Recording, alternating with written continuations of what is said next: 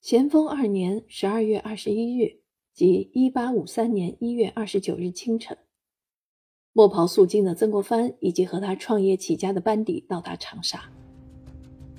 天地无处，江流茫茫，一千多名着青色号衣的士兵，踏着数月前战斗留下的一地狼藉，踏着十九世纪的黄泥路向前开进。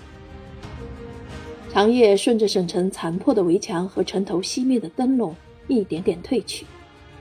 这些质朴莽勇的农家子弟尚不知统帅将要带领他们走向何方，但他们和清王朝的命运已在此时缓缓分出了一条岔路。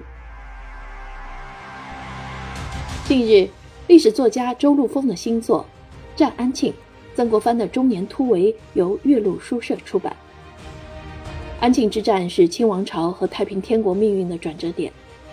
战前清朝有亡国之忧，战后清朝逐渐掌握军事主动，最终一鼓作气攻下天津，消灭了太平天国。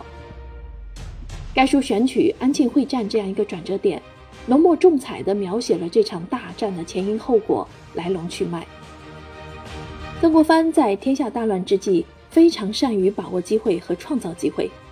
一介书生独创湘军，统帅群雄，对抗太平天国屡战屡败，甚至两次投江自尽，多次身陷绝境。四十七岁时更被皇帝弃用，陷入人生低谷。谪居老家两年，他反思自我，终于大彻大悟。重新出山后，为人处事脱胎换骨，不仅清除了政治敌人，而且以置之死地而后生的对赌。最终战胜了安庆之战，陈玉成一生功勋奠定于此。在腐朽黑暗的晚清官场，曾国藩为何能够脱颖而出，力挽狂澜？湘军为何战斗力顽强，常打胜仗？新锐历史作家周陆丰以超人的历史洞察与幽默平和的历史温情，向我们还原一段云山雾罩、谜团重重的近代史。展现曾国藩动人的奋斗突围。